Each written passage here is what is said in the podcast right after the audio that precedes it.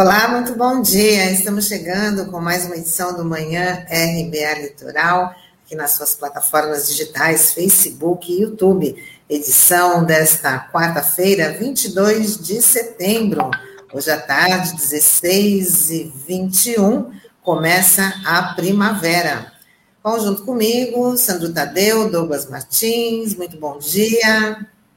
Bom dia, Tânia, bom dia, Douglas, bom dia, Norberto e Taigo e que estão aqui nos nossos bastidores, e um bom dia especial a todos os internautas da RBA Litoral, depois de um dia quente nos mais variados sentidos, o dia de ontem. Bom dia, Tânia, bom dia, Sandro, bom dia a você que nos acompanha pelas plataformas digitais. 22 de setembro de 2021. É isso aí, dia quente mesmo, viu, Sandro? Começando já com a notícia que o ministro da Saúde é o segundo integrante da comitiva brasileira em Nova York a testar positivo para a Covid. Depois de protagonizar um dos maiores constrangimentos, fazendo gesto obsceno para manifestantes, Marcelo Queiroga vai ter que ficar 14 dias nos Estados Unidos cumprindo quarentena. Aliás, no, cumprindo uma quarentena no hotel cinco estrelas, né? Porque ele testou aí positivo para a Covid, e a pergunta é o que, que o ministro da, da, da Saúde foi fazer em Nova York. É, depois daquele papelão né, que a gente viu é, anteontem, né, mostrando o dedo do meio para os manifestantes, sem nenhum tipo de compostura ali, né, é, mas assim, o, o pior ainda ficou por vir, né, nessa missão diplomática lá em Nova York, na ONU, que a gente vai comentar mais para frente. Né? E uma informação que surgiu agora de manhã é que a Anvisa, né, a Agência Nacional de Vigilância Sanitária, recomendou que a comitiva do Bolsonaro faça uma quarentena de 14 dias, né?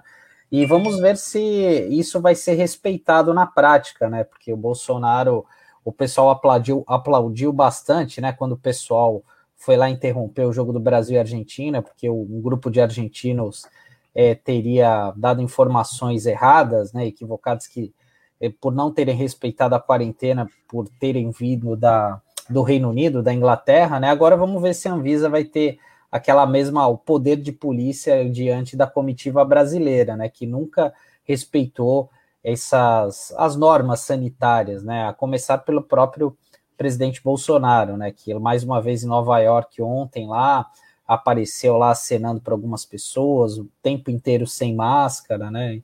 Enfim, vamos ver o que vai dar. E é, é um vexame total, né? É justamente é, o, o, ministro da Saúde que deveria dar o exemplo, teve com o ministro Boris Johnson, né, que é o premier é, do Reino Unido, também reunido, enfim, agora é, vai saber como que é, os brasileiros acabaram espalhando a Covid lá em Nova York. Carlos Alberto França, Relações Exteriores. Anderson Torres, Justiça. Marcelo Queiroga, Saúde. Joaquim Pereira Leite, Meio Ambiente. Gilson Machado, Turismo. Luiz Eduardo Ramos, Secretaria-Geral. Augusto Heleno, Gabinete de Segurança Institucional. Flávio Rocha, da Secretaria de Assuntos Estratégicos, Pedro Guimarães, presidente da Caixa. Vem para a Caixa você também. E o deputado Eduardo Bolsonaro compõe Antorrage, né, que acompanhou o presidente da República nessa missão em Nova York. Além disso, tem outros servidores que somam um time de 17 pessoas. Foram 17 pessoas é, para Nova York. Como a gente pode ver aqui, né, uma reunião de pessoas sem agenda. Porque, a rigor, a agenda do presidente, do ministro das Relações Exteriores que nesse caso é necessária, mas os demais, para sair em missão internacional numa comitiva dessa, deveriam ter agendas. Não tiveram agenda, não publicaram agenda.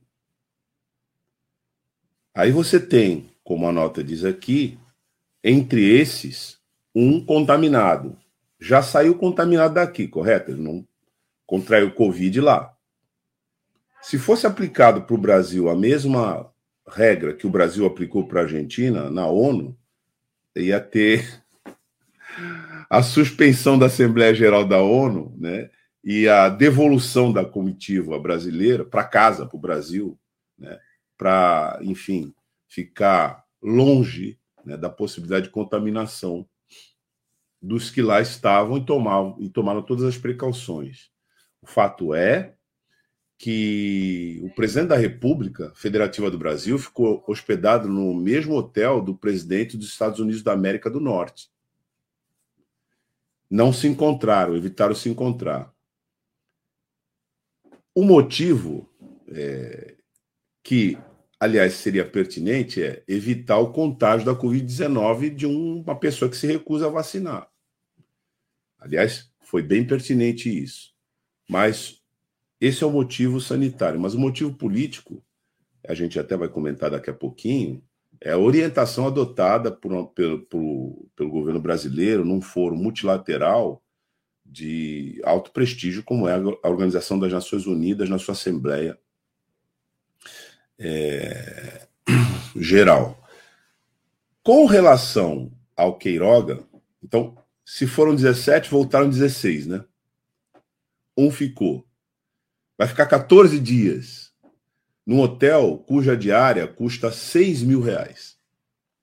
Então você que nos acompanha aí, faz a conta. A 6 mil reais, se fossem 10 dias, só aí já gastou 60. A gente pode dobrar isso para 120 mil reais, é, porque não é só a diária, né? Tem os outros gastos, né? De alimentação, etc. Como é que ele vai ser assistido? Então, isso é um absurdo, né? Porque se trata do ministro da Saúde, gente. Qualquer ministro já seria bem ruim, mas foi o ministro da Saúde o que cuida desse assunto, que viajou contaminado para os Estados Unidos. Então, o que, que você pode comentar sobre esse assunto? Você que nos acompanha, faça a sua reflexão. Pense um pouco.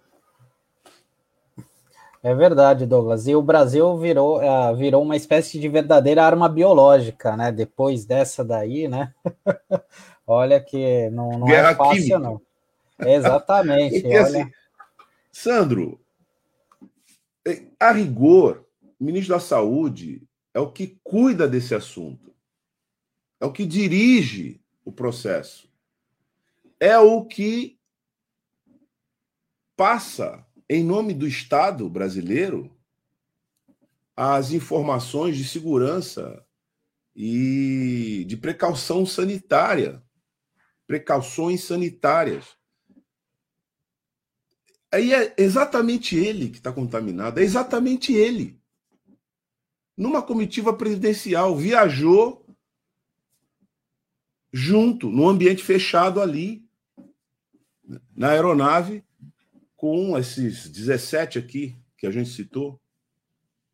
Então, assim, nesse caso, não há nem o que comentar, o próprio fato já demonstra né, a bizarrice é, desse episódio. Na verdade, assim, se fosse um, um roteiro contratado para ser escrito, ele não terminaria tão bem, exemplificando né, a, o pandemônio né, da trupe da pandemia. Não, não, não, terminaria tão bem, porque. E como é que terminou tudo? Bom, terminou com o ministro da Saúde trancado num quarto de hotel, infectado, nos Estados Unidos, sem poder sair de lá por 15 dias, num país onde se registra o maior número de mortes por Covid-19 no planeta. Ponto. Acho que isso já explica tudo. Né? Exatamente, Douglas. Antes da gente avançar aqui, dá, dá bom dia aqui para o pessoal, para o Juarez, para Fabiana Prado, para o Chico Nogueira. Aí o Chico comentando aqui, agora o governo miliciano deve mandar para o ministro kit Covid para a cura, kkk. É, logo, logo, logo ele vai estar liberado. A Fabiana Prado, como ratos, a comitiva brasileira entra pela porta dos fundos, come na calçada e transmite doença. Bom dia para o Sidney Herzog, para o Beto Arantes. A Yara Pedro, vergonhoso, o Brasil está servindo de chacota para o mundo. Bom dia para Débora Silva. A, a Yara deduzindo, não tomou a vacina nem fez o teste para viajar. E depois da Anvisa, a, depois a, a Anvisa suspende jogos porque jogadores vieram do, do Reino Unido do Taigo, ou seja, os tais 800 dólares que ele diz ter liberado para o povo durante toda a pandemia, praticamente 20 meses, não pagaria um dia sequer de um único integrante da comitiva brasileira em terras norte-americanas. O Chico, o Brasil está na OTAN e preparou uma arma química biológica infalível. E a Débora concordando contigo, Douglas, porque a comitiva do vírus do dedinho do ministro da Saúde ou da contaminação do negacionismo. Vergonhoso, né? E quando a gente achava que a vergonha maior ainda é, foi essa questão do, do Queiroga, é, o pessoal conseguiu se superar ontem, né, o Bolsonaro, com um discurso na Assembleia Geral da ONU, em Nova York, porque ele focou nos seus apoiadores internos e foi marcado, o discurso foi marcado por muitas mentiras. Ele chegou a defender o tratamento precoce, apesar da ineficácia comprovada omitiu dados sobre o desmatamento da Amazônia e criticou o passaporte da vacina. Para analistas, a fala de Bolsonaro foi totalmente desconectada da realidade e pouco voltada à comunidade internacional. Eu até vou pedir para o Taigo compartilhar aqui a tela, é, porque hoje tem uma capa muito boa aqui do Jornal Extra do Rio de Janeiro e está assim: mente que nem sente. Na ONU, Bolsonaro retrata Brasil imaginário e a linha fina, né, como a gente chama aqui no jornalismo, no mundo paralelo de Bolsonaro, o Brasil estava à beira do socialismo. O tratamento precoce funciona contra a Covid e a corrupção desapareceu no país. Esse é uma breve, breve resumo da ópera, né, de como uh, o Brasil foi visto, né, acabou é, chocando muita gente. Ali até a gente estava acompanhando ao vivo o discurso e em comparação a outras falas do Bolsonaro, você percebia claramente ali que ele estava um pouco nervoso, foi até aquele discurso é, robótico, ele praticamente não improvisou, improvisou, ele leu, e ali você percebia claramente aquilo que foi escrito ali pelos diplomatas, né, falando da ideia de vender a credibilidade do Brasil com as obras de infraestrutura, é, talvez aquele legado né, de defesa da mudança do Conselho segurança da ouro, mas ficou por aí. E o resto era tudo a, aquilo que os apoiadores querem ouvir, né? Que o gabinete dele preparou, como essa questão do tratamento precoce, que eu acho que é o mais grave, né? Porque acaba se tornando uma espécie de réu confesso ali diante do mundo inteiro, diante de tudo que a gente tem visto e já viu. Novamente, essa história do ataque a, que a gente está é à beira do socialismo, repetindo o discurso de 2009, de 2019, aliás, né? Enfim, então, é, e outra, é, é, falando que o Brasil vai crescer, sendo que tem um estudo até da própria ONU, né, de, das maiores economias do mundo, é, dizendo que o, o, Brasil vai ser dos 18 países, né, que tem, as maiores, que tem as maiores economias do mundo, o Brasil que vai crescer menos no próximo ano, né, então foi um desastre total, né, esse, esse discurso do Bolsonaro, né? E um resumo bem da, dessa passagem pela comitiva do Brasil, assim, se o Brasil não tem lugar nem numa pizzaria, uma comitiva brasileira, quem dirá na ONU para representar e falar em nome do país? Simplesmente lamentável. O Brasil não tem lugar na pizzaria, em outro restaurante, porque o chefe do governo brasileiro se recusa a tomar vacina. E essa medida que é uma medida elementar, primária, de defesa da população e da saúde pública contra a pandemia, ela é levada a sério em países é, onde existe minimamente é, uma disciplina né, e um vínculo entre o que se determina que seja feito e o que efetivamente se faz. Claro que aqui no Brasil uma espécie de esquizofrenia, né? o governo, ao mesmo tempo, porque não tem jeito de fazer diferente, através das suas autoridades sanitárias, seguem todos os protocolos recomendações que são necessários para a defesa da saúde pública encontra na sua autoridade máxima a, o primeiro é, a contestar essas recomendações. Aqui no Brasil, o sujeito circula, vai lá para a Ceilândia, abraça todo mundo, contamina quem ele quiser, etc., e dá uma manchete, um muxoxo né, nesse ou naquele lugar, mas ele continua governando, ele continua mandando, ele continua baixando medidas provisórias, ele continua mexendo no orçamento, ele, enfim, ele continua determinando a sorte de 230 milhões, 213 milhões de brasileiros. Mas saiu daqui? Não. Ele vai comer na rua. Porque tem um protocolo. Né? Esse protocolo né, ele tem que seguir. Ou ele segue, ou ele segue. Então, essa foto, a gente já disse aqui, essa imagem dele comendo na rua é icônica, não é por conta da plasticidade da imagem, etc. É porque ela registra na história o momento em que o chefe de Estado teve que comer na rua porque ele próprio se recusava a proteger a saúde dos semelhantes.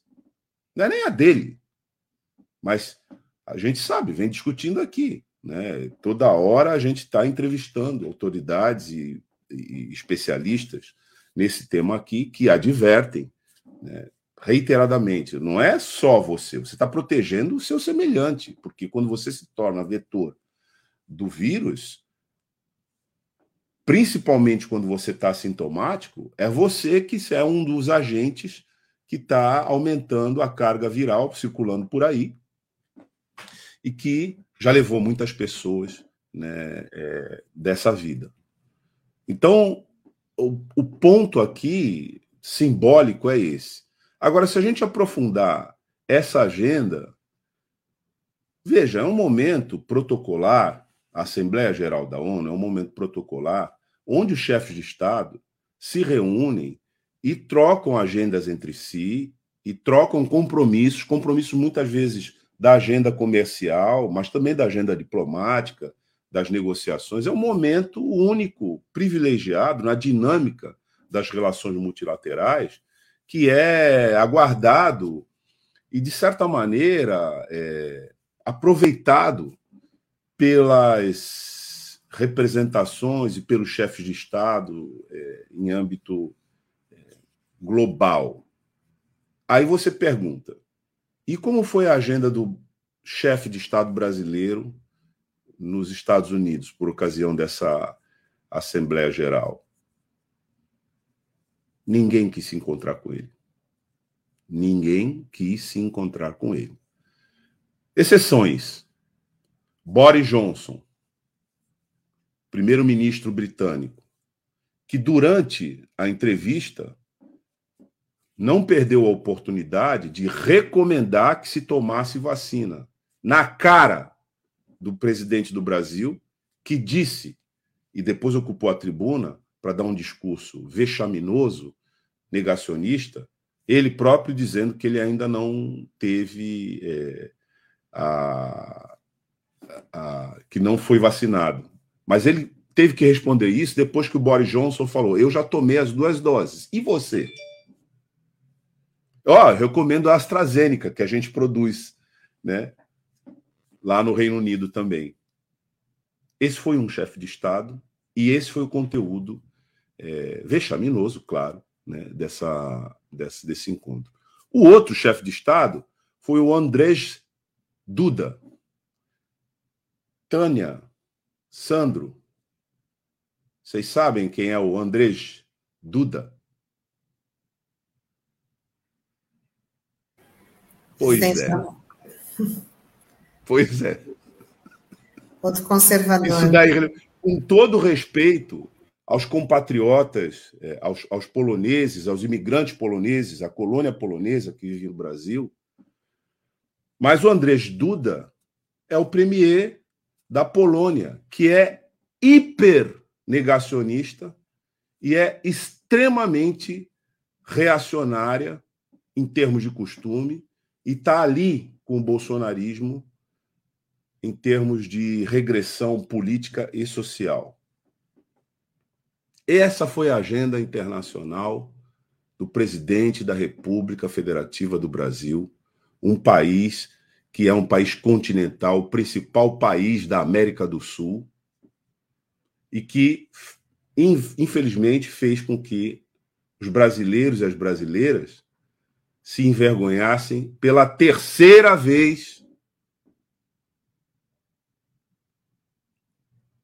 com a ocupação da tribuna, que já é um espaço né, disputadíssimo, a tribuna da ONU para a Assembleia Geral. Então, sem entrar no mérito do discurso, porque o discurso já foi destrinchado, já foi dissecado, já foi analisado, já foi esquadrinhado. Não é mais o caso da gente falar aqui disso, porque a mídia fez isso muito bem. Aliás, recomenda-se vários é, sites, o TV Estadão fez um, um, um, um, bom apanhado disso. O canal do Bob Fernandes fez uma cobertura é, exemplar do que, é, aliás, um, um, um, exemplo ali de jornalismo mesmo, né? sem dar uma palavra, colocando ponto por ponto né, as mentiras e as inconsistências desse discurso escabroso do presidente da República lá. Não é mais o caso da gente esquadrinhar esse discurso.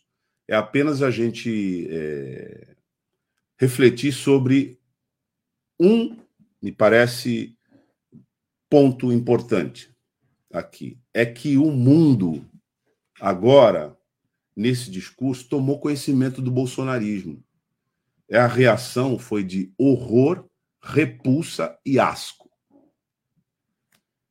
Então, isso demonstra é, a urgência da gente tirar o bolsonarismo da direção do nosso país. Porque esses 10, 12% medido de base social que o bolsonarismo encontra, na verdade, é, não é nem um apoio político, é uma espécie de transe, né? A gente vem falando aqui, e a gente precisa sair disso. Bom, então, dando prosseguimento aqui, o ministro da Controladoria Geral da União, Wagner Rosário, entrou na CPI da Covid como depoente e saiu como investigado. O clima ficou tenso quando a senadora Simone Tebet foi ofendida por Wagner, que a chamou de descontrolada. Membros da CPI reagiram chamando o ministro de machista e moleque, e o tumulto começou após a senadora questionar Wagner Rosário sobre o contrato para a compra da vacina Covaxin. Foi um verdadeiro tumulto na, ontem na, na CPI da Covid, lá no, no Senado, né? E ainda bem que os, que os membros da CPI, homens, né, saíram em defesa da senadora Simone Tebet, porque por falta de argumento, por não conseguir responder, o, o ministro Wagner Rosário já partiu para ofender, porque o que se torna muito comum nesse, nesse mundo machista, né, quando a pessoa não tem argumento, já chama, passa, a chamar a mulher de louca, de descontrolada, para tentar ali, aliviar a situação.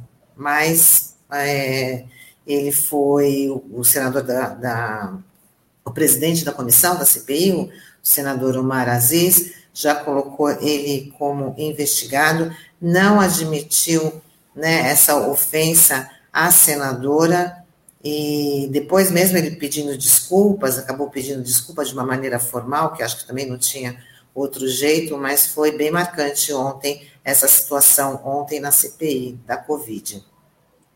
É verdade, Tânia. E, e só para lembrar, né, o Wagner Rosário é uma das heranças do governo Temer, né? Porque ele foi o único ministro, né, que era do governo Temer e acabou ficando é, à frente aí da Controladoria Geral da União. E toda essa, essa confusão ocorreu porque a Simone Tebet fez um, um breve histórico ali de todas as do que vinha acontecendo e até de uma forma irônica ali, o, o Wagner, e até grosseira, o Wagner Rosário falou, recomendou, ordenou que a senadora lesse tudo de novo, porque ela só tinha dito em verdades.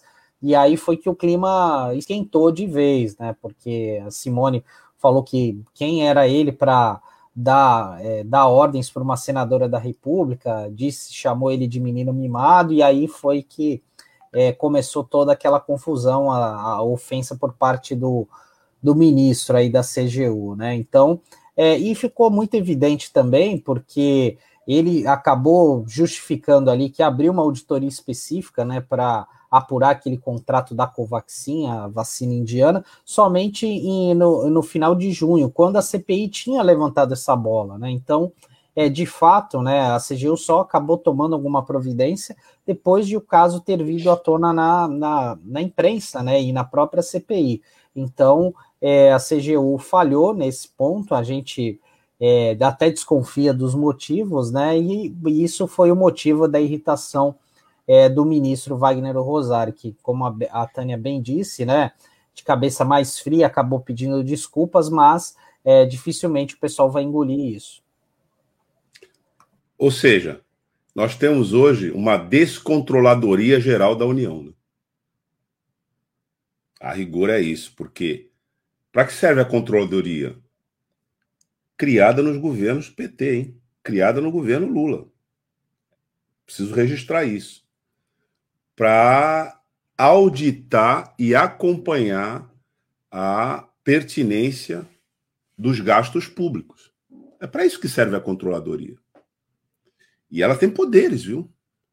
Porque se registra-se um desvio, etc., ela tem poder para chamar o gestor público, questioná-lo e até sugerir, na hipótese né, de encontrar irregularidade, a, o desligamento da função pública.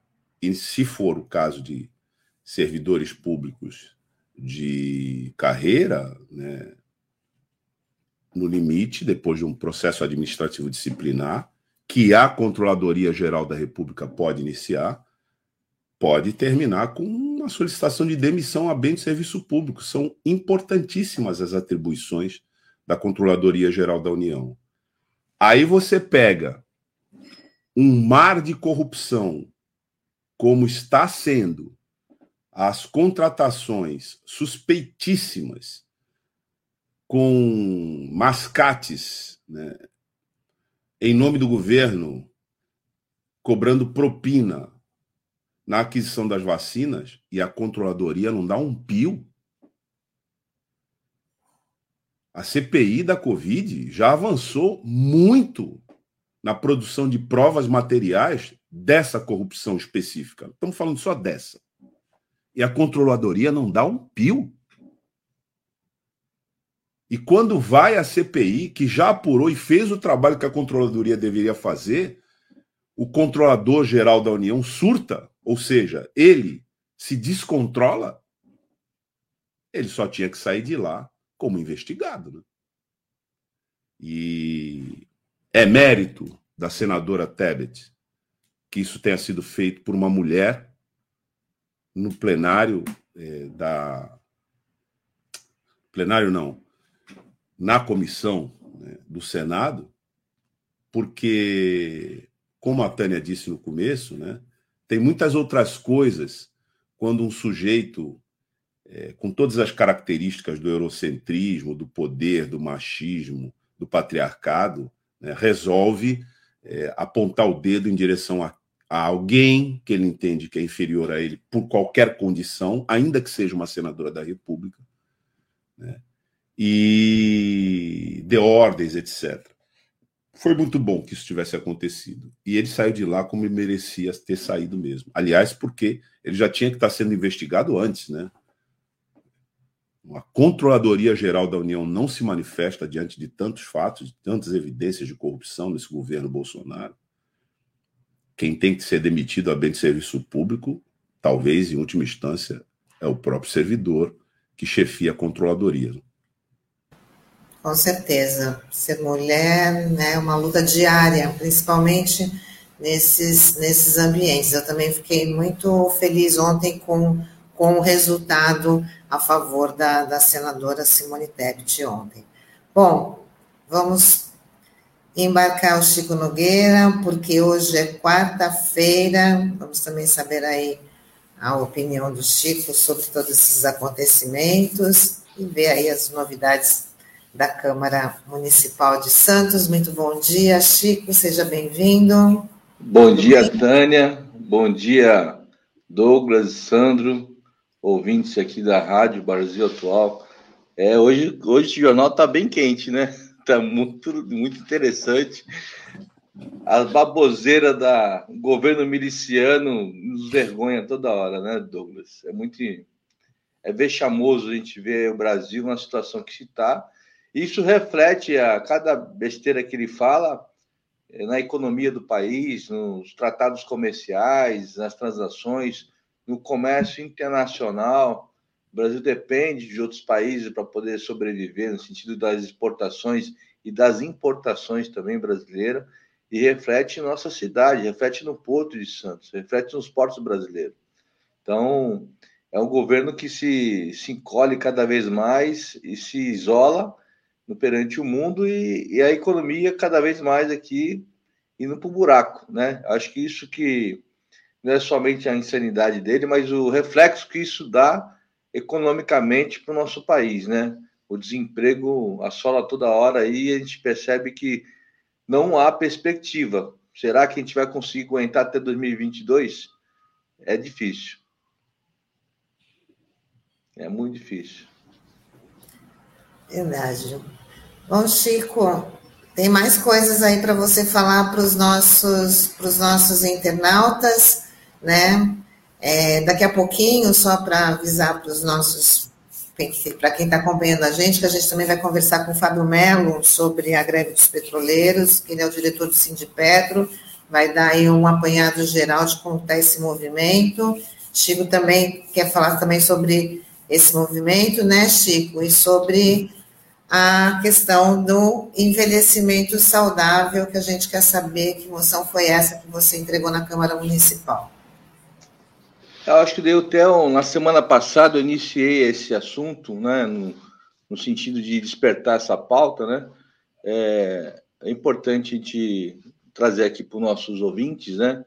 É, essa informação que eu acho que talvez ainda não foi ainda muito difundida, mas é importante a gente debater isso, né? Nós estamos vendo aí, nós estamos aí praticamente Estatuto do Idoso, esse ano, agora dia 1 de outubro, vai fazer 18 anos vai criar uma ser maior de idade aí e está longe de ter políticas públicas que possa estar tá aí fazendo a inclusão do idoso na sociedade. Nós estamos aí, as políticas públicas são muito tímidas, né? E a Organização Pan-Americana da Saúde, OPAS, é um organismo regional da, da Organização Mundial de Saúde, OMS, lançou a década do envelhecimento saudável, 2020 a 2030. E sabemos que essa questão do, da longevidade é um tema real no mundo, né? envelhecimento, é, além de ser uma coisa que está no, não só no nosso país, mas no mundo, né? Mas se, é tratado como uma temática de segunda ordem. Não tem uma política é, nos países que possam realmente dar um amparo, dar um, uma inclusão de todos, até na questão do envelhecimento saudável, que essa, esse é o tema da ONU, né, da, da Organização Mundial da Saúde, desculpa. E, e a gente precisamos, é, de certa forma, é, usar o estatuto nosso, muito bem elaborado, o senador Paulo Paim foi o relator desse estatuto e está é, completando esse ano agora 18 anos, colocar isso. Mas, mesmo com tudo isso, a própria Organização Mundial só lança, vai lançar através de 2000, agora de 2022, né, com toda essa dificuldade que nós temos, uma nova classificação estatística internacional de doença, que é o nosso famoso CID, quem vai é, ser consultado por qualquer médico quando tem para dar um atestado médico, tem lá o CID, Código Internacional de Doença. E esse código, esse CID número 11, nessa nova classificação, eles vão colocar uma classificação MG2A, que considera a velhice como uma doença. É uma aberração isso, uma coisa assim, é um contraditório tão grande, onde você lança uma campanha de envelhecimento saudável e lança um CID para 2022 que a velhice é uma doença. Então, é isso, é, a velhice se trata de, um, de uma infringe a lei da vida, né, Douglas e Sandro, Tânia, porque é o ciclo de vida, né? É composto por infância, juventude, fase adulta e envelhecimento. Não pode considerar isso como processo uma doença. natural, né, Chico? É um processo natural, é natural. Então não dá para a gente.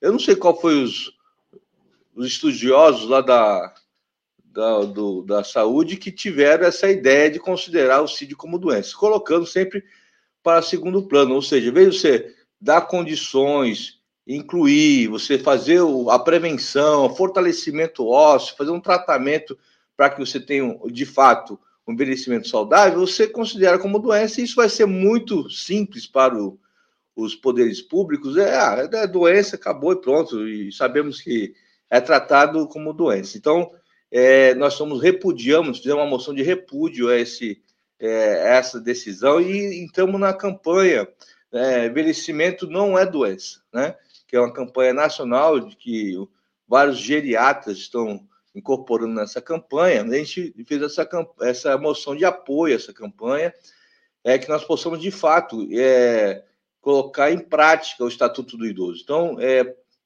por conta disso, nós estamos aí, a cidade de Santos vai estar organizando uma, um seminário de debate sobre isso, agora esse mês de outubro, sobre a questão do envelhecimento saudável e dizendo que velhice não é doença e temos que ter políticas públicas para poder proteger é, as pessoas do esse envelhecimento que não é inclusivo. As pessoas não têm condições de ter tratamento saudável, que não têm uma condição de fazer uma, uma ginástica no seu bairro. Enfim, tem que ter é, políticas públicas de, de fato possam, em nossa cidade, né, política de inclusão. Em nossa cidade, um terço da população está acima dos 60 anos. Então, nós temos que realmente cobrar o poder público que faça, implementa e que realmente tenha é, esse olhar de verdade no sentido de você não só é, fazer discurso, mas ter na prática ações efetivas em todos os bairros de Santos para poder incluir essas pessoas. Haja vista que nós temos coisas, umas aberrações aqui, que é coisa de, por exemplo, as calçadas não são altamente acessíveis para os idosos. Nós temos os, os, a população que mora nos morros de Santos, que tem que subir escadas, que tem que é, descer escada, você não tem acessibilidade, você não tem um, um centro de referência ao tratamento do idoso é, nessas localidades, próximo, para que ele possa é, ter é, acesso rápido, né? Então, tem várias discussões que eu acredito que tanto o Conselho como essa comissão que vai estar organizando essa conferência, esse seminário, esse debate, que nós vamos propor uma audiência pública na Câmara também, para poder discutir é, o envelhecimento saudável de fato daqui para frente, mas com políticas públicas que a gente vai cobrar do poder público. É isso. É, é, nossa moção foi nesse sentido, né? De chamar esse alerta e apoiar essas entidades que estão fazendo um trabalho aí é, de, de, de realmente de inclusão e colocar o Estatuto do Idoso em prática. Não, Chico, você também acabou trazendo aí uma pauta para a gente, que com certeza a gente vai estar tá abordando isso ao longo da nossa programação, trazendo especialistas aqui para abordar esse tema, que é super importante. Santos também tem uma concentração muito grande né, de pessoas da terceira idade, então eu acho que esse assunto ele é muito mais que, que pertinente, ele é, né, é muito positivo trazer trazer essa discussão e a RBA com certeza vai estar trazendo aqui para os nossos internautas. É importante também porque se você muda esse parâmetro, né, você não tem políticas públicas adequadas para essa realidade em que você considera é, a idade como doença. Né? Então você não tem políticas públicas nem preventivas, que são importantíssimas, que dão conta né, de um envelhecimento saudável, que hoje é uma exigência, porque nós estamos vivendo mais, né, e principalmente do investimento público nessas políticas. É uma maneira de você é, empurrar tudo isso né, para uma máquina né, de fazer dinheiro, que são os convênios também. Por quê? Isso é um problema de, é, da sua saúde individual. E aí você resolve isso lá no seu convênio. Se você não tiver, você não resolve. Né? Esse é que é o problema. Então, é, isso liga a, administração pública a essa pauta no plano das obrigações mesmo, de ter políticas públicas. Não é isso, Chico, para é, é, isso, é isso. Encaminhar essa questão. É isso, Douglas. Agora, assim, é, também é uma forma de você justificar quando uma pessoa idosa vai é, procurar uma, uma, assistência médica, é, se resumir é, a resposta. Você, o que, que eu tenho, doutor? Eu tenho várias doenças, né? Ah, você tem velhice. Já pensou você estar tá dentro do consultório médico e você precisa de um tratamento mais apurado, seja ele um tratamento de, de uma busca de uma doença cancerígena, uma busca de uma doença do, do, do reumatismo infeccioso, ou até mesmo de uma artrose. Ah, você tem velhice. É, isso é normal, como se diz. Isso aí tu vai viver, cara. Tu vai ter velhice. A tua doença é velhice. Não dá para a gente aceitar simplesmente uma resposta dessa. Nós precisamos ter resposta que antecipa isso, que dê tratamento preventivo, que realmente trata a velhice como não como uma doença, mas sim é, o, as consequências de um maltratamento levam a várias doenças. Então você não pode resumir somente no CID que a pessoa tem velhice. Então é essa a grande X do debate é esse, porque quando a pessoa é, acaba é, tendo um diagnóstico que já aconteceu isso na minha família, você sabe disso, Douglas, de, da minha irmã quando soube que estava com câncer, o médico fala: você tem câncer, você vai morrer. Pô, é uma coisa absurda. A gente, a pessoa já está com aquela depressão, sabendo que você pode ter uma doença grave, que não tem cura, ou que tem é, que a cura é muito difícil. E você fala para a pessoa, o paciente, ah, você tem câncer? Ou você, está velho, você está velhice, pronto. É, o CID aqui é velhice. Vai para casa, toma esses remédios e pronto. Não é desta forma que a gente vai incluir. Não é dessa forma que a gente vai resolver é, os problemas que nós temos da questão de inclusão. Nós temos que trabalhar na prevenção, trabalhar no fortalecimento é, muscular dos, dos, idosos, trabalhar na questão do tratamento e trabalhar na autoestima, sobretudo, Douglas.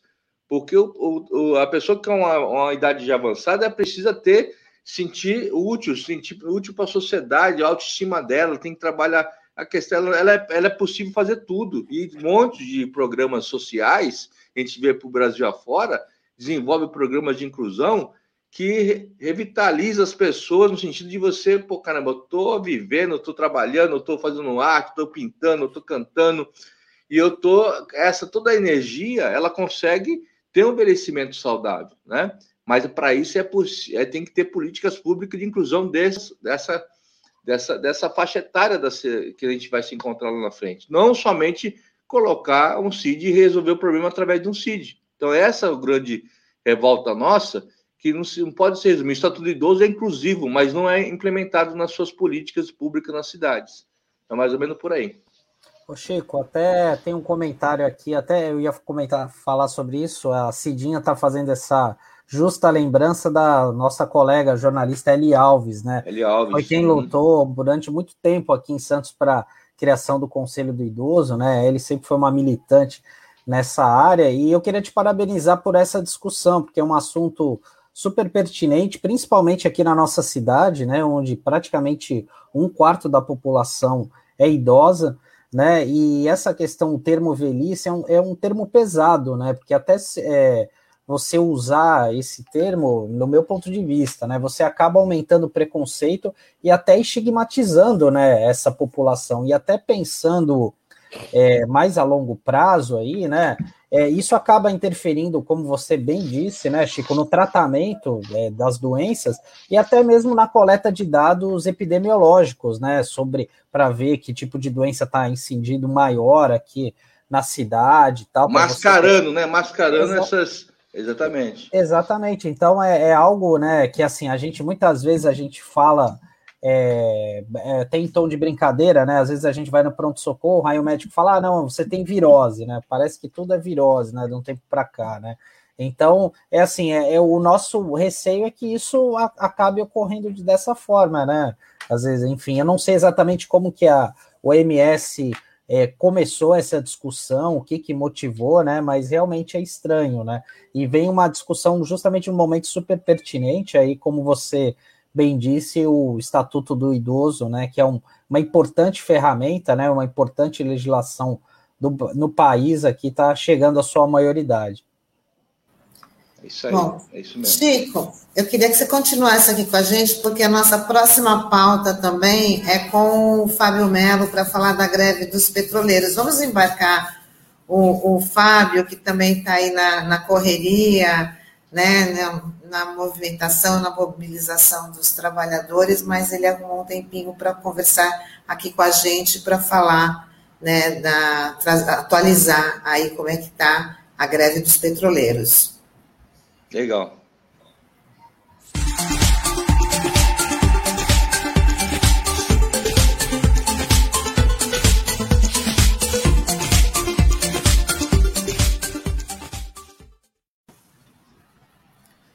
Bom dia, Bom Fábio. Dia. Bom tá, dia, Tânia. Tá direto do movimento, né? Tá, tá na é. rua aí, na agitação. Como dar um, um um panorama aí geral de como é que está a greve para gente. Obrigado, Tânia, pela oportunidade, né? Aqui, mais uma vez, a RBA, uma, um instrumento de comunicação do trabalhador, uma voz aí importante na nossa cidade, na nossa região. Meu bom dia ao Chico também, companheiro de luta, de batalha, Sandro, Douglas. É, nós estamos aqui indo para o sexto dia de greve é, com forte adesão dos trabalhadores. Né? Podemos dizer aí que 95% dos trabalhadores estão em greve aqui no terminal da Lemoa, é, por conta de uma questão importantíssima, a segurança e a vida. Né?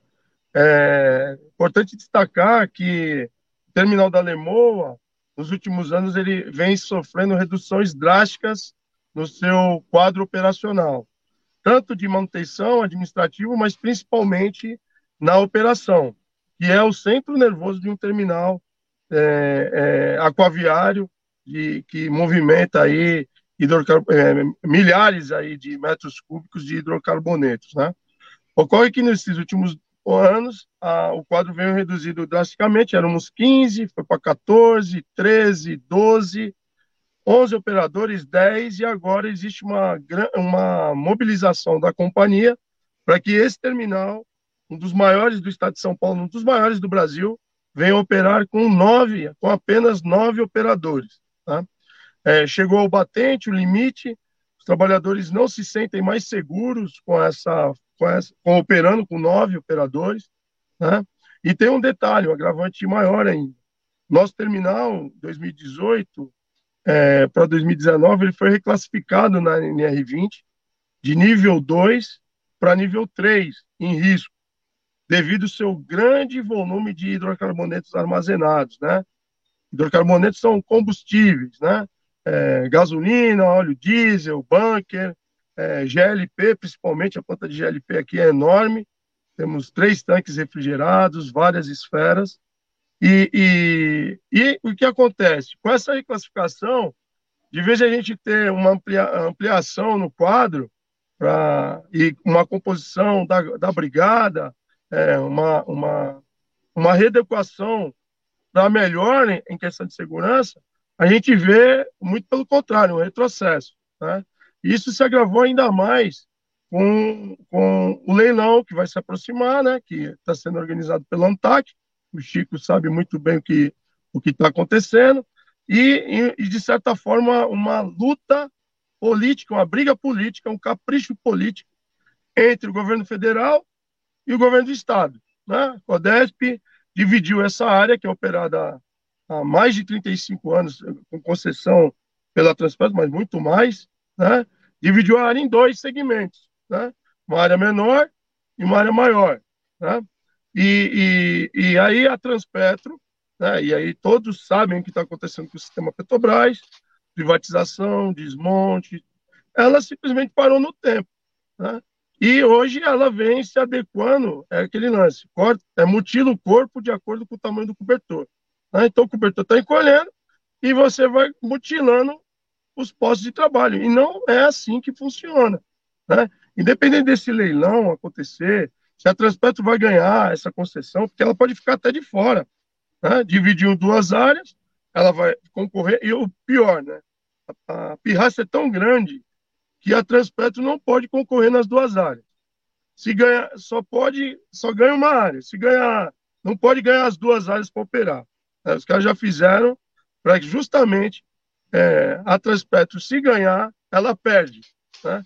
Porque ela hoje opera o terminal inteiro e se ela ganhar, ela vai perder é, parte do que opera, né?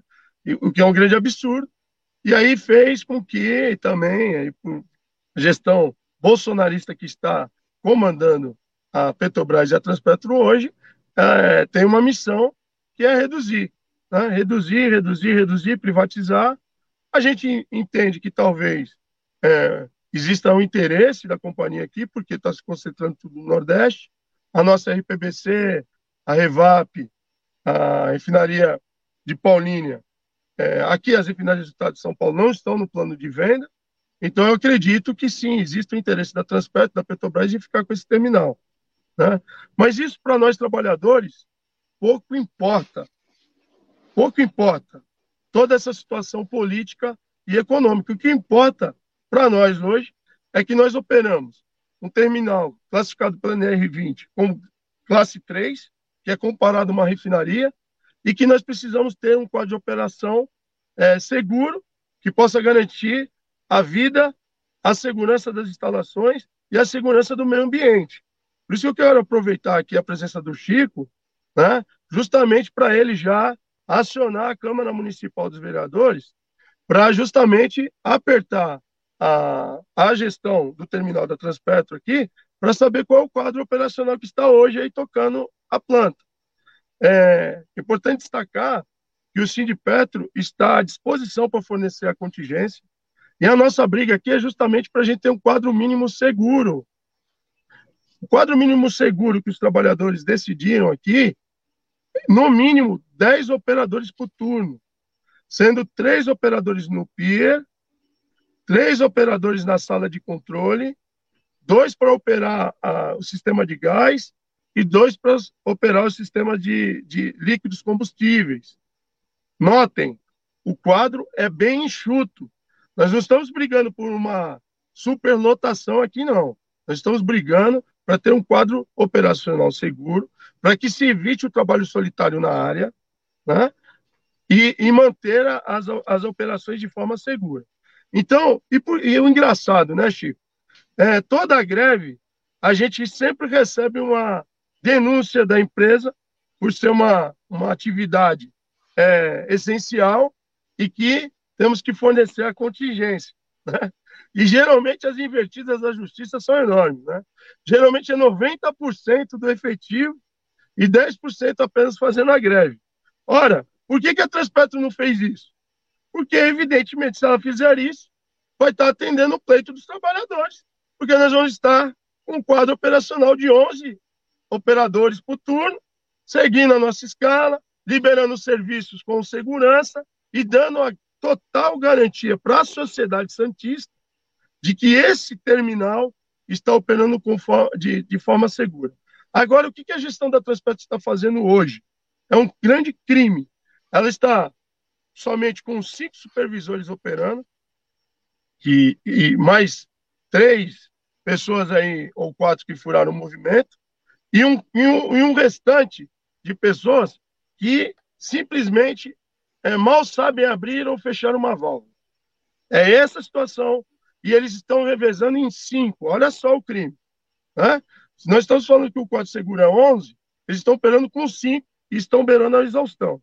Só que em nota, eles falam: ó, o terminal de transporte está com as contingências seguras e nós vamos é, garantir o abastecimento dos navios, dos bunkers, é, não vai haver.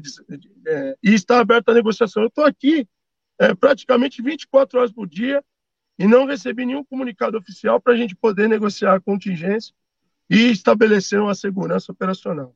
E, e para passar para vocês, estou dando bastante informação, para vocês poderem formar, formular as perguntas e a gente fazer um bom debate aqui, né? A licença ambiental no órgão competente da CETESB, ela preconiza 60 operadores, no mínimo, 60 operadores. O que quer dizer isso? 12 operadores por turno. Vejam bem, nós estamos falando e existe um consenso devido às aposentadorias, as, a Transpetro deixou caducar o último concurso para operadores em 2019. fazendo com que milhares de pessoas que tiveram é, pagaram o concurso para poder trabalhar aqui, é, sequer tiveram sua percepção de direito garantida. Né? E hoje a gente está faltando gente. Pessoal que é cedido da Petrobras está sendo é, devolvido à Petrobras, né? porque a Transpetro é uma empresa diferente da Petrobras, que está tirando aí até dezembro mais de 13 operadores, e nós vamos ficar com um quadro bem reduzido aqui, na ordem de 45 é, funcionários é, para operar, e aí a gente sabe que eles vão querer operar o terminal e já estão tentando operar o terminal com nove apenas, nove operadores apenas. E isso é, coloca em risco os trabalhadores da manutenção que entram aqui para trabalhar, a comunidade. Nós não queremos um acidente ampliado, como aconteceu na outra carga, e para isso a gente precisa de um quadro seguro. Então nós temos muitos subsídios, por isso que não fomos acionados até agora na justiça. Está com vocês aí. Posso falar um pouco aqui, Tânia, Douglas? É, o, o Fábio trouxe um dado importante, que na realidade quem está fazendo greve é a Petrobras. Ele está com efetivo reduzido e está fazendo a greve por falta de contingente. E ontem fiz um pronunciamento e fiz um requerimento, Fábio, desse sentido, você acabou de falar, cobrando a responsabilidade da Secretaria do Meio Ambiente, Secretaria do, do, do, do Porto, que é, é indústria, né?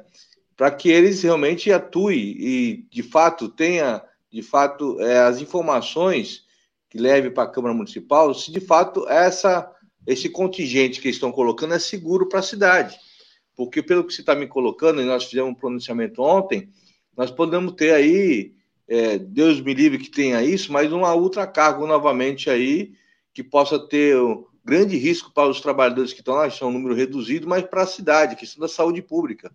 Porque qualquer incidente ou acidente nesse terminal vai afetar toda a economia do Porto de Santos, mas também a questão da saúde do, da população que mora ao redor. Então, nós estamos muito preocupados. Eu vou te ligar depois, Fábio. A gente vai sugerir a comissão do meio ambiente da Câmara e a comissão dos portos que faça esse acompanhamento junto contigo, tentar abrir esse canal na Petrobras, que a gente possa estar junto com você. Já falei com o Fabrício Cardoso, ele que é da comissão do meio ambiente, ele vai conversar com os membros da comissão dele para ver se a gente cria uma, uma comissão ampla que possa e, e instigar essa reunião junto com você, né, para que a gente possa dar um fortalecimento na luta de vocês, que é a luta de vocês é a luta da cidade também, tá bom? Obrigado, é... muito obrigado. Fábio, na verdade nós estamos no meio de uma agenda ambiental perigosa na região, né, e o bolsonarismo é o que protagoniza né, esse risco para todos nós. São as decisões tomadas aqui no Porto de Santos, que comprometem a segurança da cidade e também expõem é, a segurança dos trabalhadores, e agora os petroleiros na linha de frente aí, que é uma greve, pelo que você descreveu aí, em legítima defesa, né?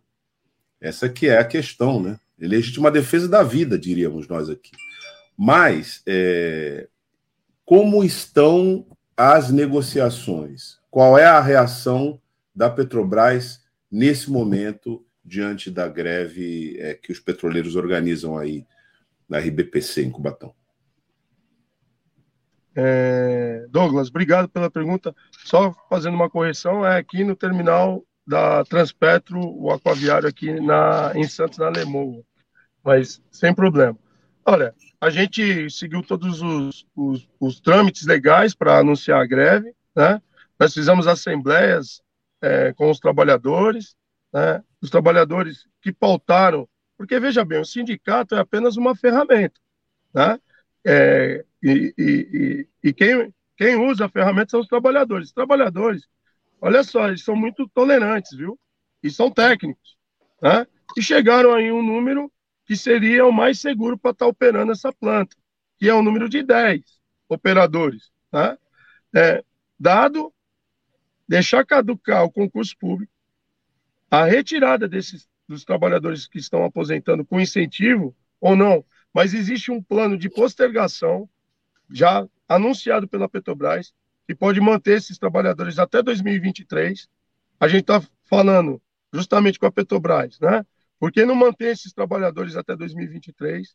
Estão chegando operadores novos, né, é, para compor esse quadro, que não, não tem a vivência operacional. Quer dizer, é um verdadeiro absurdo que está acontecendo aqui. Mas nós fizemos todos os trâmites legais e a greve era para ter começado na segunda-feira da outra semana, né? porque a gente comunicou a empresa, fez assembleias e o, o sindicato foi acionado para uma conversa com a gestão para negociar. E a gente colocou é, quais seriam as condições, e as condições seriam 10 operadores mais um supervisor por turno. Demos algumas saídas, inclusive essa que eu estou falando, a postergação da saída dos mais experientes, né? É, lógico, é, prevalecendo a vontade do trabalhador em aposentar ou não, mas muitos deles é, gostariam de ficar mais tempo é, trabalhando conosco aqui e não está dando essa oportunidade para eles, né?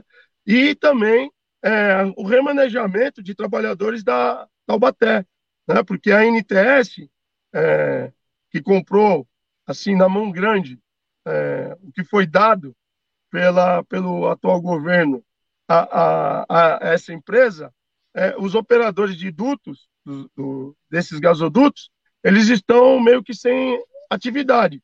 Esses trabalhadores poderiam estar compondo o quadro aqui do terminal aquaviário da Alemoa. E nós tivemos essa reunião, nós não fizemos a greve na segunda-feira por boa fé negocial, fizemos várias propostas para que a empresa mantesse o quadro, né? coisa que nós não temos a obrigação. Né? A obrigação da empresa de ter uma brigada de incêndio qualificada, e não há. É, em reunião eu perguntei, qual é a brigada do grupo 1? Nomeia para mim. Quem é o brigadista? Qual é a brigada do grupo 2? Não existe, Chico, uma brigada de incêndio constituída no terminal da Lemoa devidamente treinada. Não existe. Então, é, é, é muita negligência que está acontecendo aqui. E aí eles, eles ficaram, deram, pediram mais um prazo, a gente deu um prazo para eles até quinta-feira da semana passada, para que formalizasse, é, assumisse esse quadro operacional. E nós estamos falando que são três no pier, três no painel, dois no óleo, dois no gás e um supervisor, para justamente a gente encerrar a questão. E aí, como a empresa vai manter esse quadro, já não é, é não é obrigação do sindicato. Eles podem fazer com que os trabalhadores dobrem, eles podem fazer essas transferências, eles podem postergar a saída desses, desses mais velhos e, e, e a manutenção. O que a obrigação do sindicato é denunciar para a sociedade e, e, e falar que hoje nós estamos com um quadro inferior e que todos estão correndo risco. Inclusive, eu queria agradecer aqui o Sindicato da Construção Civil, o presidente Ramilson, o, o Sindicato dos Metalúrgicos, o Gato, que está conosco aqui, inclusive seus trabalhadores não estão trabalhando. Por quê? Porque nós justamente estamos exigindo da Transpetro que quem vai garantir a integridade física desses trabalhadores? Uma vez que a Transpetro, ela que tem a concessão do terminal. A partir do momento que se passa pela cancela e adentra, a responsabilidade da vida desses trabalhadores está sobre quem tem a concessão. E a Transpetro é responsável. Então, quem é que vai responsa se responsabilizar? Então, a percepção de segurança desses trabalhadores que outrora tem, e tem sim, porque os trabalhadores petroleiros da Transpetro, nós somos altamente treinados, né? E o que nós estamos falando agora é que com nove não dá para operar com segurança. Estamos no sexto dia de greve. A gente está aqui à disposição para encerrar essa greve a hora que for, recompondo o quadro, porque temos um efetivo para isso. Temos mais de 60 operadores ainda no terminal. É fácil atingir esse quadro operacional com segurança, mas a Transpetro precisa tomar algumas atitudes. E, Chico, para colocar um temperinho a mais né, nas discussões, a ANTAC, né, a Agência Nacional de Transportes Aquaviários, ela fez um edital e dividiu a área em duas. Né? A área maior, que pega os cegais, as esferas, e a área menor, que pega a parte de tancagem. No próprio edital, no anexo D, fala do quantitativo operacional nas duas áreas. E, e, é um quantitativo enorme. Enorme. Na área maior, só uma parte operacional, não é toda. Mas vamos pegar essa parte operacional. O edital fala em 55 operadores. 55 operadores fora o supervisor. Na área maior, então dividindo por cinco turmas, nós temos aí um número de 11 operadores. Vejam bem, 11. E na área menor, ela fala em 29, mas vamos arredondar para 30. 30 operadores, dividido por 5, dão 6 operadores. 11 com 6 são 17 operadores por turno para operar toda essa área aqui. E hoje, o, term, o, o a Transpetro quer operar com 9. Com 9 operadores. É um absurdo o que estão fazendo. Inclusive, o sindicato tem tanta boa fé, a gente falou assim: olha, vamos continuar com esse quadro de 10 operadores e um supervisor. Quando acontecer o leilão, certo? E ainda vai ter a transição. Depois que a Transpetro, ó, oh, fiquei com a maior, fiquei com a menor, aí a gente discute o quadro. O que acontece é que hoje a responsabilidade da operação desse terminal inteiro não pode estar conosco e não pode ser operado com menos de 10. É isso. E é esse documento da ANTAC também reforça a posição que nós estamos certos e por isso que até agora a Transpetro não acionou é, o seu direito de exigir aí por um, serviços essenciais o contingente mínimo do sindicato e estamos aqui prontos para fornecer esse contingente mínimo e, e, e, retornar ao trabalho com segurança, garantindo as, a vida dos trabalhadores, principalmente terceirizados, que confiam no, no, na mão de obra petroleira qualificada, garantir as instalações, porque nós amamos a Transpetro, né? é, defendemos essa empresa e garantir, sim, o meio ambiente e a vida de toda a população da Baixada Santista. É esse o nosso objetivo e eu conto com o seu apoio, Chico, lá na Câmara, para a gente estar tá movimentando outras forças políticas para que cesse esse absurdo e que esse devaneio operacional criminoso, que pode acontecer um acidente a qualquer momento, que os caras estão cansados. São cinco operadores apenas a cada 12 horas. Isso precisa parar. Nós estamos aqui justamente à disposição. Basta entrar em negociação, acertar os 10, 10 operadores por turno e um supervisor, a greve acaba na hora. E a gente volta a produzir de forma normal, com segurança. Fábio, é, queria te perguntar o seguinte: diante dessa intransigência por parte da, da empresa, né, da, Trans, é, da Transpetro, eu queria saber se o jurídico do sindicato acionou, é, fez alguma solicitação de mesa redonda é, via gerência do trabalho, via Ministério Público do Trabalho, é, saber como que está isso. E até o Chico ele tocou num ponto importante, né? Ele falou: bom, a, a gente de fato está diante de, uma, de um possível acidente da ultracargo, né? Porque ainda isso, essa é uma lembrança que ainda está viva na cabeça de muitas pessoas, né? Foram um pouco mais de quatro anos que ocorreu esse acidente. É, qual, o que, que pode ocorrer? Um acidente aí na Transpetro, pode, a gente pode ter um acidente daquela, daquelas proporções? É, seria interessante você falar sobre isso para a nossa audiência. É, obrigado, Sandro, pela pergunta. Olha, nós estamos com o nosso jurídico à, à disposição, né? É, a greve é um direito constitucional, né? Nós estamos exercendo, a gente não pode judicializar tudo.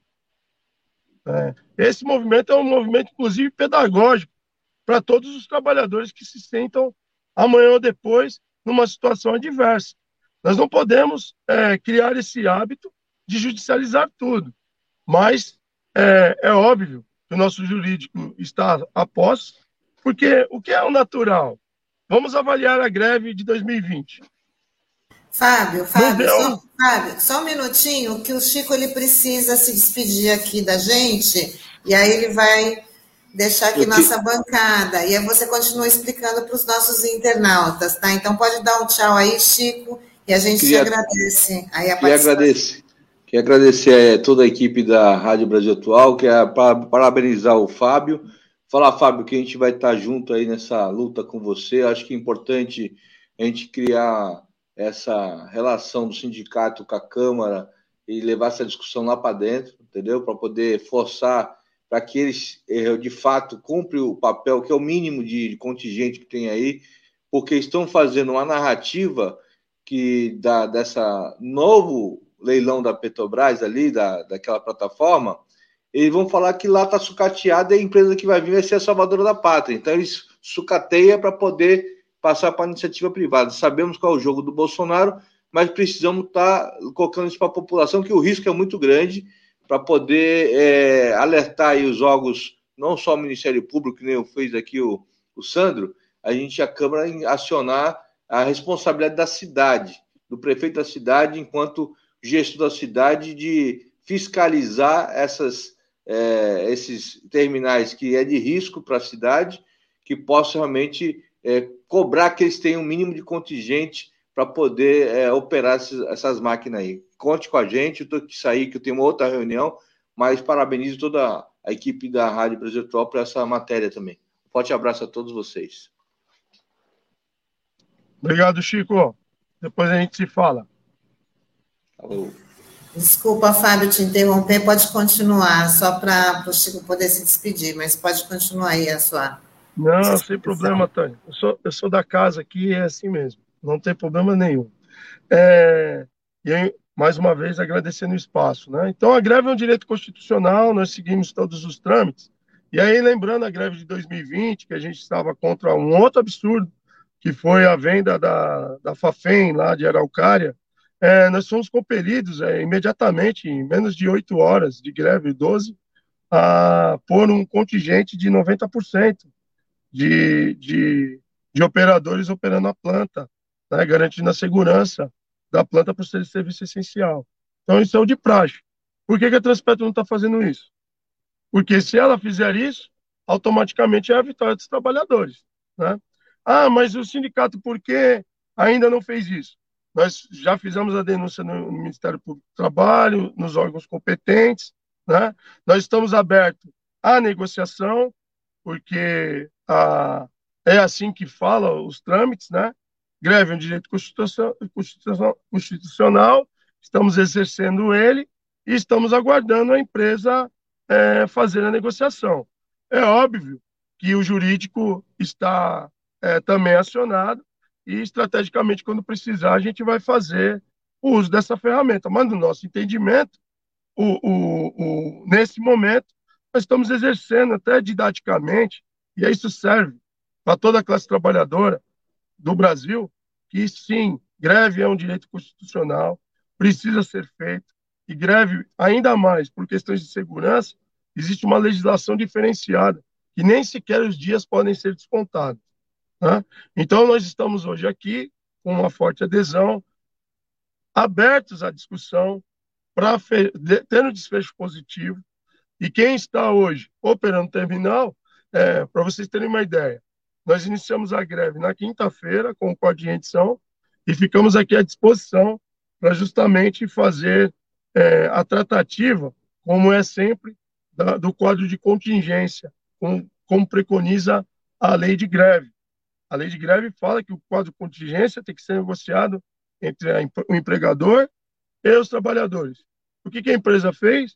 Ela entrou com a sua contingência e pediu para os trabalhadores entregarem é, a planta aos seus cuidados. Nossos trabalhadores entrega, assim o fizeram, entregaram um termo, nós elaboramos um termo de entrega que, que todos os equipamentos estavam íntegros, a, a unidade estava operando normalmente ao quadro de contingência estabelecido pela empresa. E agora nós estamos aqui exercendo nosso direito constitucional de greve. Ora, o, o, o impasse está dado, mas nós estamos aqui prontos para entrar com efetivo seguro para operar a planta. Então, é, esse é o impasse e eu acho que outros atores, outros atores devem é, intervir nesse impasse. Né? É, com, com, certeza, a, a, Câmara Municipal, através do Chico, né? a, os ofícios que nós estamos mandando, o Corpo de Bombeiros, para a CETESB, o Sindicato da Construção Civil também mandou para o MPT um ofício, porque é, os trabalhadores, a hora de entrar a, a planta, é, quem é que garante a vida desses trabalhadores? Né? A própria Transpetro. Então, qual é a brigada? E não, e, inclusive, não são o sindicato que vai fornecer, vai dizer que a planta está segura, né? quem tem que assumir esse compromisso é a própria Transpetro. Inclusive, ela pode até é, criar um plano, e é o que a gente vai exigir, né? Se resolver o problema do quadro, nós temos um outro problema, que é a composição da brigada. Né? E aí a gente vai é, estabelecer aí um prazo para que a Transpetro possa fazer o devido treinamento para as pessoas, para que a gente possa ter é, a operação de forma segura. Né? E os órgãos competentes é, podem também, inclusive, interditar o terminal. E isso não tem nada a ver com a gente, porque quem tem que prestar conta se o terminal está seguro hoje e se tem um quadro operacional seguro, não é o sindicato, nem somente os trabalhadores. O que nós estamos fazendo é uma denúncia. E por isso estamos em greve, em defesa das nossas vidas. E a credibilidade é tamanha que hoje nenhum terceirizado está dentro do terminal fazendo suas atividades. Por quê? Ele não se sente seguro. É, muitos deles foram remanejados para o terminal de pilões. Então, lá, terminal de pilões. Lá nós temos problemas? Também temos, mas, por enquanto, está operando normalmente e não existiu essa denúncia. Mas aqui está claro que existe aí uma, uma, um sucateamento, como o Chico falou, e uma redução de quadro drástico, ao qual faz com que esse terminal esteja operando aí de forma totalmente segura e irregular. É isso aí, né, Fábio? Uma greve aí para a segurança dos trabalhadores. Fábio, eu queria te agradecer muito de você ter aceitado o nosso convite, ter trazido aqui para os nossos internautas que nos acompanham pelo Facebook, pelo YouTube, né, toda a situação aí do, dos petroleiros dessa categoria. E desejar para você um bom dia e sucesso aí nessa, nessa mobilização. E a RBA sempre vai estar informando aí os passos dessa, é, desse movimento, tá bom? Obrigado mais uma vez, Tânia, Sandro, Douglas, o Chico, e eu queria mandar um abraço para os trabalhadores que estão em greve agora. Sem ele, essa, sem eles mobilizados, essa entrevista sequer estaria acontecendo. Vamos ficar firmes, porque nós estamos fazendo uma luta justa, luta digna, em defesa da nossa vida, em defesa da nossa Transpetro. Quem está expondo a Transpetro, nesse momento, não é o movimento paredista, não é a nossa greve. Quem está expondo essa maravilhosa empresa, que tanto serve à população brasileira, é quem se apropriou do poder e quem está hoje sob o comando dela, infelizmente, açucateando e expondo aí é, a população da Baixada Santista a esse baixo efetivo inseguro nesse momento aqui em Santos. Então, meus parabéns a toda a força de trabalho do Terminal da Alemanha, que segue firme, em greve, em luta em defesa da vida e por segurança da nossa região. Tá bom, Fábio. Até uma próxima, tá? Muito obrigada mais. mais uma vez. Tchau, Fábio. Tchau, tchau. Bom, Douglas e Sandro, a gente falou de bastante coisa hoje aqui, mas tem mais uma informação que é da nossa região que a gente precisa falar né, para os nossos, nossos internautas que a Câmara do, de Guarujá ela rejeitou o pedido de afastamento do cargo do prefeito Walter Suman, mas os vereadores aceitaram a denúncia contra o chefe do executivo e aceitaram criar uma comissão processante para investigar o caso. Na semana passada, Walter Suman e o secretário de Educação, Marcelo Nicolau, eles foram presos numa operação da Polícia Federal, que investiga desvio de recursos públicos na área de saúde, e os dois foram soltos no sábado. Então, como a gente já vem falando desse assunto aí ao longo da semana, né, Sandra? É, exatamente, Tânia. Ontem teve essa sessão lá na Câmara de Guarujá, uma sessão até tranquila, viu? Não foi, eu estava acompanhando ali em loco, né? E foi aprovada é, essa comissão processante, que ela é formada por três vereadores, né? A Cirana Bolzouquian, do PTB, o Juninho Eroso, do PP, e o Fernando Martins dos Santos, o Peitola, que é do MDB. Então, eles terão prazo aí de 90 dias, né? A partir do momento que o prefeito for notificado é, da instalação da, dessa comissão processante, a Câmara tem 90 dias para definir, né? Se vai afastá-lo ou não do cargo, né? E todo esse procedimento, né? Toda, todo esse rito é com base numa lei, um decreto-lei de 1967, o decreto-lei 201, né? Então, é, ele vai ser ouvido, inicialmente vai ter que apresentar uma defesa prévia por escrito e a Câmara terá a autoridade né, para coletar depoimento, chamar o prefeito para depor, enfim, tem todo o rito de defesa, né? E até a Câmara, até de uma maneira até responsável, né, acabou não acatando esse afastamento imediato do prefeito sem ter o direito é, do contraditório, dele poder se defender, né? Porque certamente isso daí seria revertido posteriormente, né?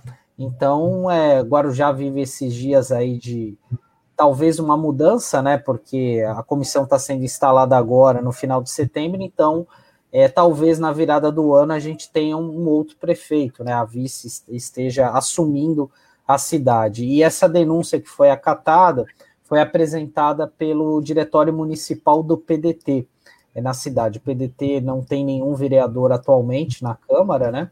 Então foi uma denúncia acolhida e as outras duas denúncias que foram apresentadas na Câmara, elas acabaram rejeitadas, né? E um diferencial dessas duas é que elas pediam tanto a cassação do prefeito como a da vice, mas elas acabaram sendo rejeitadas, já que a primeira foi aprovada, né? Então não teria sentido você criar duas comissões processantes para investigar o mesmo objeto, né? Então vamos ver o que, que vai acontecer aí ao longo das próximas semanas. E é importante que tenha sido um partido sem representação na Câmara, porque dá conta da participação da sociedade civil, não necessariamente na instituição da Câmara, mas tomando a iniciativa para que a instituição funcione. Esse é um aspecto. O outro aspecto é a possibilidade do acompanhamento de todo esse trâmite pela essa mesma sociedade civil organizada. Bem lembrou aqui o Sandro da garantia fundamental do contraditório e da ampla defesa, que se apresenta em todos os níveis, sem exceção. Isso é uma exigência da ordem democrática, uma exigência do convívio é, com regras e regras jurídicas que garante que o direito não seja pura e simplesmente uma execução próxima à vingança. O fato é grave e precisa ser devidamente apurado e como também disse o Sandro aqui, né, há a possibilidade de que no ano que vem Agora já tem outro gestor. Se essa comissão processante ficar é, na sua análise convencida da inviabilidade né, de se continuar a gestão com alguém que foi flagrado até segunda ordem numa operação gigantesca de desvio de recursos públicos. Então, da área da saúde ainda, né, Douglas? Da área da saúde e sendo ele médico, né?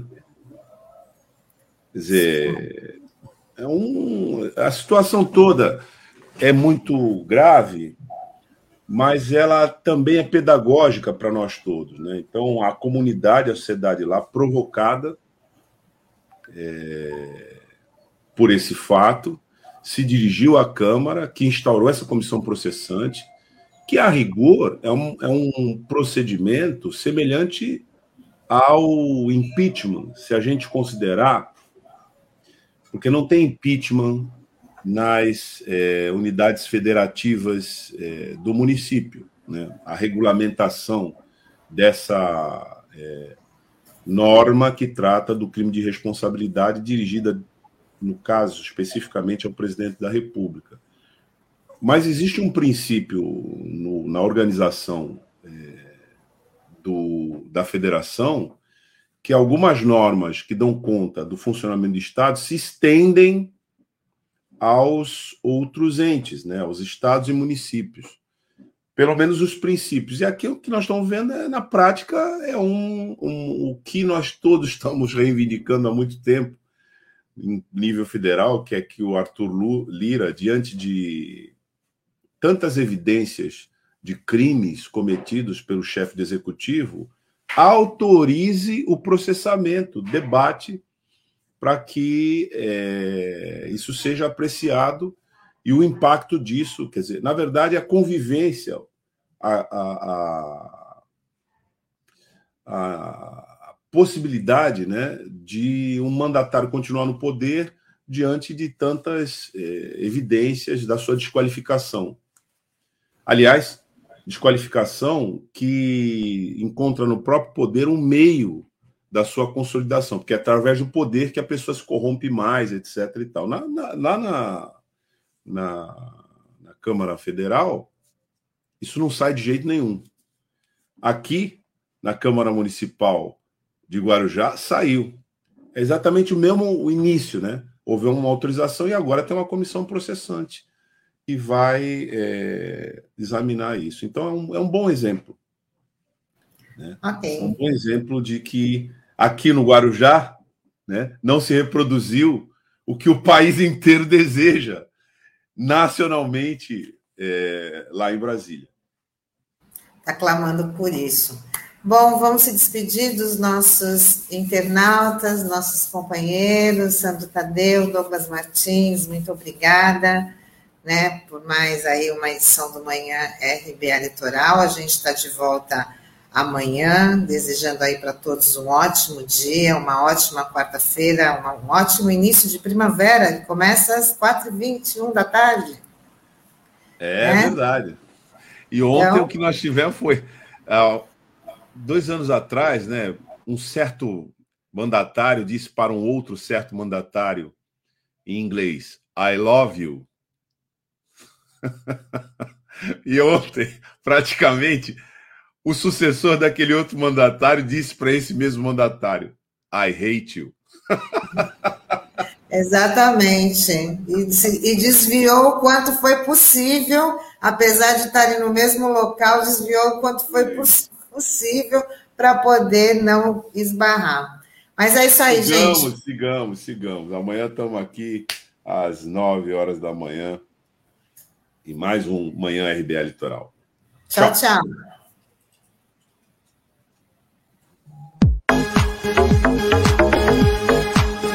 A Rádio Brasil Atual Litoral é uma realização da Fundação Setaporte, apoio cultural do Sindicato Setaporte.